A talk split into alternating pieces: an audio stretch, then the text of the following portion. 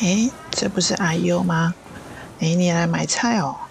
哎，最近因为疫情的关系，都不记得上次出国是什么时候的事了。哎，记不得。我上次出国真的很折腾哎，我上次出国的时候还被警察拦下来。哦，你带违禁品哈？不是啦。我只是想说，出去玩嘛，会拍很多美食照啊、美景照啊，啊，手机就会很耗电，啊，所以就带了行动电源放在我的行李箱，然后去做托运。结果被安检叫过去打开行李检查，原来这样不行，我哪知道？而且大庭广众之下叫我把行李箱打开，真的很丢脸呢。各位旅客，行动电源属于备用锂电池的一种。锂电池在飞行的过程中，可能因为气温或压力的变化，有起火燃烧的风险，所以一律要放在手提行李带上飞机比较安全哦。啊，喜安内哦！大家好，我是 Min，我目前在松山机场航警局工作，目前服务已经迈入第十年喽。那我主要的工作是负责旅客行李以及空运货物的安全检查，同时也是航空保安的教育训练讲师。大家好，我是今天的职场访谈主持人 Rita。今天非常荣幸能够邀请在内政部警政署航空警察局担任航警的命，让我们来了解一下关于航警这个工作，除了在职场上的甘苦谈，也趁这机会让命来。宣导一下出国或是前往国内旅岛旅游，大家需要注意的事项。那其实，在航警这个职业来说是非常少见的。我想要问说，是什么样的啊契机下想要担任航警呢？契机吗？嗯，其实一开始没有什么特别的契机耶，因为我就是想当警察，所以去考警专，然后呢，毕业之后就按照成绩来填选志愿，接着分发。那那时候呢，就有开航警局的职缺。那一开始我其实不太知道哦，原来有航警局这个单位。但是看到这个职缺的时候，就想说，哇，航警局哎，机场，机场感觉是一个很高级的地方，在那边上班应该很不错吧？所以我就选择航警了。哇哦，那如果我我我是一般民众，然后想要考取类似的工作，是不是有需要相关的背景啊，或者是证照？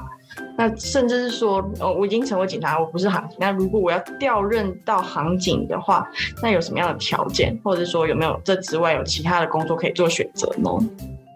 如果是航警的话，那就是需要参加国家考试，那我们叫做警察特考。那通过这个特考之后，你就会去受训。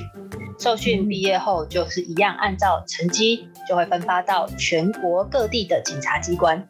那所以其实没有办法说直接选择航警局来报考，哦，就是要就是经过分发的程序，所以有点不太一定。嗯，那如果你要有其他的警察单位调任航警的话呢，比如说你要从台北市警察局调任航空警察局，那么也是会依照你的工作表现所累积的积分来进行申请。但是啊，如果你是单单对机场安检这个工作有兴趣的话，其实航警局里面除了警察，还有一个工作一个职位叫做约雇安检员。约雇安检员呢，他不是警察，但他一样隶属于航警局的员工，就专门负责机场安检的工作。那如果要考啊约聘安检员的话呢，如果你有语言专长的话，或者是相关学历，会比较有优势一点。哦，原来如此。那。呃，航检工作会带着缉毒犬到处巡视嘛？比如说啊，就看到有看到一些啊米格鲁啊，然后那甚至是如果真的找到了违禁品的话，最后都会通常会怎么样处理呢？哈，这真的是每一个人听到我当航警啊，他都第一个会问到狗狗的问题啊。其实航警局是没有编配缉毒犬的。缉毒犬呢是隶属于海关，那这呢就可以跟大家说明一下，在每一个国际机场呢，就会有四个部分来负责国境安全的守护，它称作为 CIQS。分别是 Custom 海关负责稽征关税以及查缉走私，那毒品就涵盖在这个范围里面，走私的毒品，那么他们就会有缉毒犬来帮忙查缉毒品。那再来 I 呢是 Immigration 移民署的证照查验，接着 Q 是 Quarantine 人员检疫以及动植物检疫。最后就是 security，就是我们航警局所负责的安全检查以及航空保安。所以啊，有狗狗的是台湾的缉毒犬，那通常是拉布拉多，真的蛮可爱的。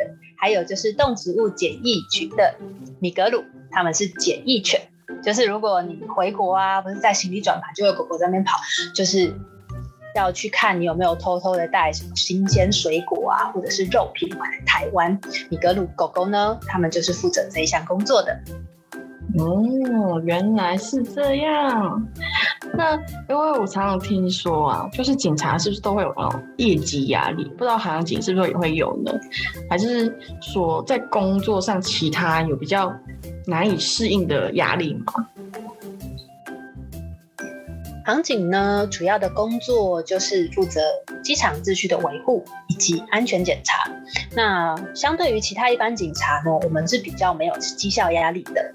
那那如果说是工作压力的话，嗯，我们执行检查，不论是看 X 光机荧幕啊，或者是对旅客进行人身检查，都会需要高度的专注力。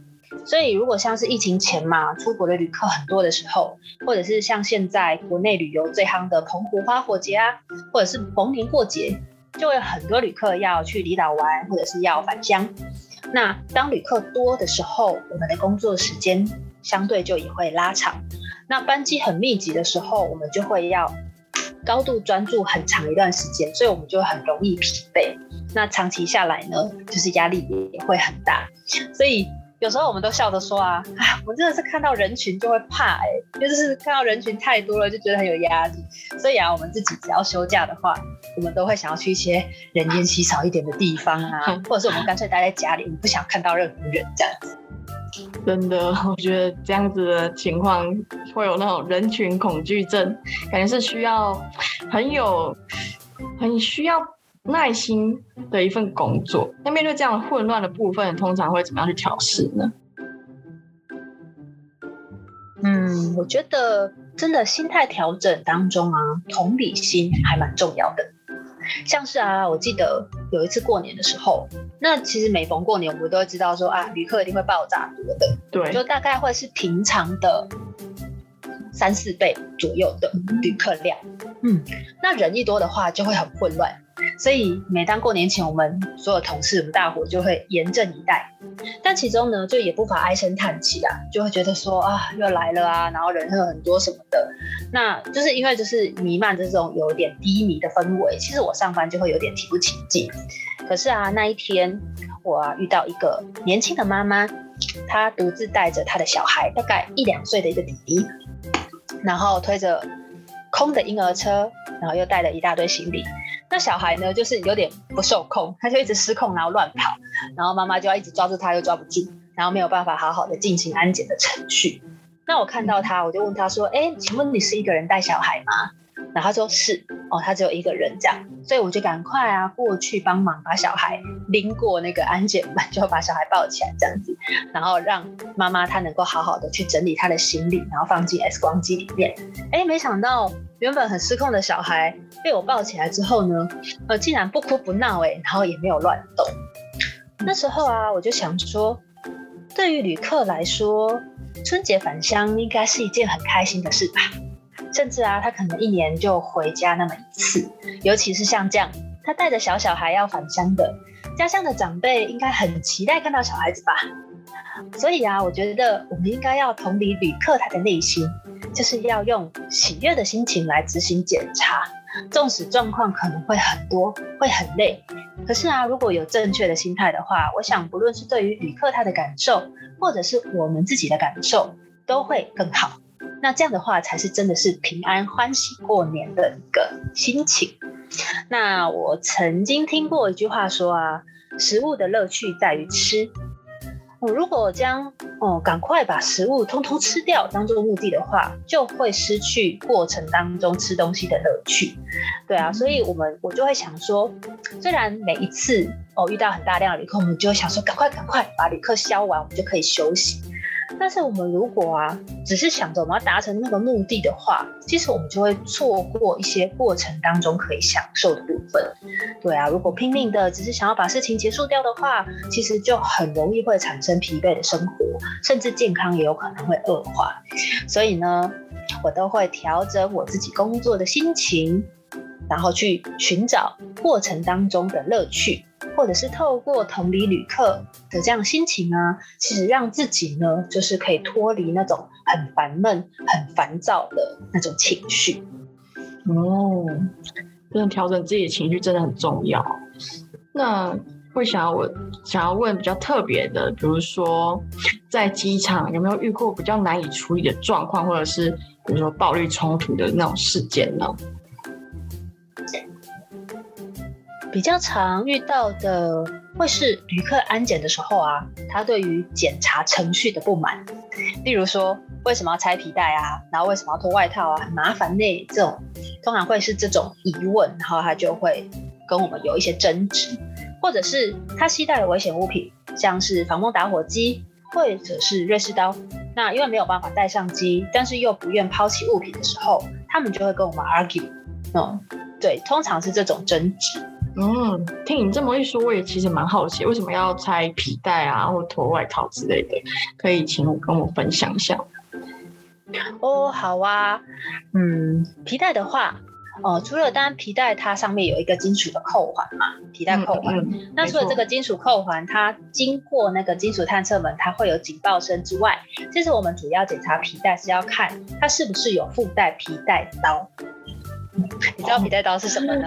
哦，之后你去酷狗就会知道了。其实我在进行安检，就是我在进安检之前，我根本就不知道什么叫做皮带刀。然后知道之后，我会讲说，怎么可能啊？就是到底是谁会会就是你系皮带这么的有事？到底是要干嘛？对，到底要干嘛呢？哎，可是服务几年下来，其实还蛮常见的耶，蛮常有人他的皮带就是一个皮带刀，我真的不知道要干嘛，就是蛮惊讶的。那外套的话，外套的话，就是其实刚刚说那个安检门嘛，它是负责探测金属，但它其实只是辅助检查哦。也就是说，我们在那个关卡，我们并不是只是检查你身上的金属物品。国际上有很多案例，其实都是旅客身上夹带了其他危险物品，而这些物品它。过金属探测门是不会有警报声的，因为它可能不一定有很高含量的金属。那其中最可怕的就是爆裂物。对，如果他今天带了一些火药或者是一些化学的爆裂物，其实它就不是金属，它过金属探测门是不会有反应的。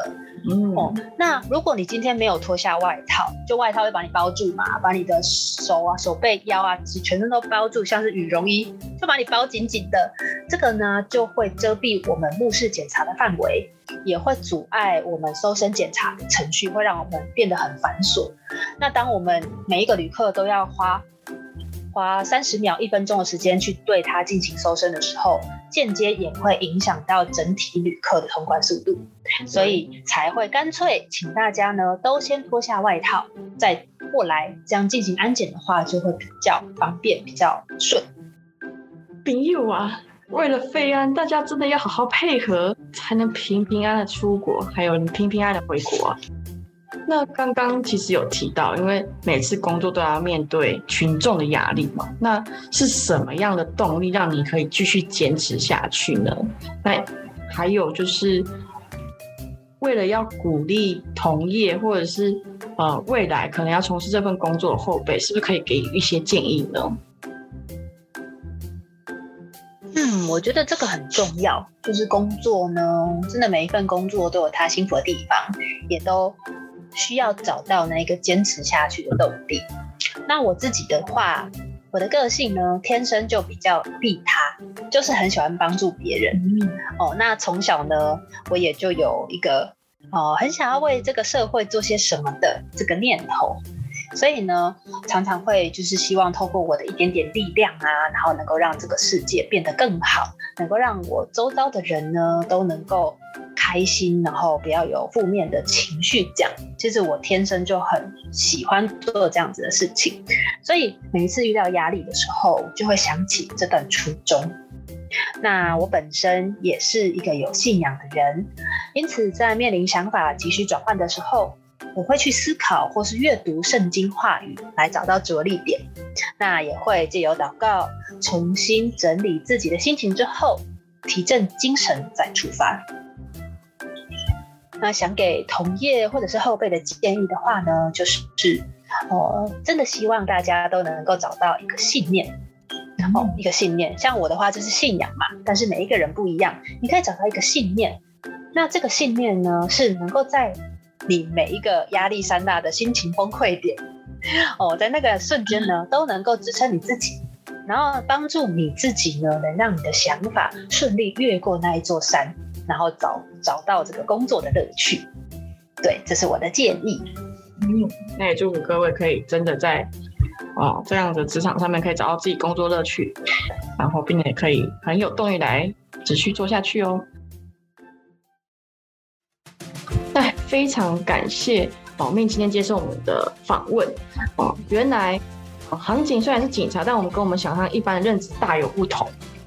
啊，不知道听众们呢，对于航警这个职业是否有比较正确的认识呢？我们今天的访谈就到这里喽。如果对于航警还有想了解的部分，我们会在。啊资讯栏中留下 mail，欢迎来信跟我们鼓励哦。如果你也喜欢这个节目，请记得按赞、订阅、开启小铃铛，并留言给我们鼓励哦。职业访谈系列下集会邀请受访的来宾的职业，是一个看似容易入门的行业，但却是要非常的下功夫、付出努力。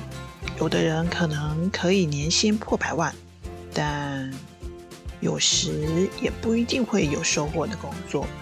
那在选择这样的工作，到底要怎么样才能好好的生存下去啊？想要了解在这社会当中各行各业，不要错过这一系列的访谈哦！敬请期待我们下期的节目。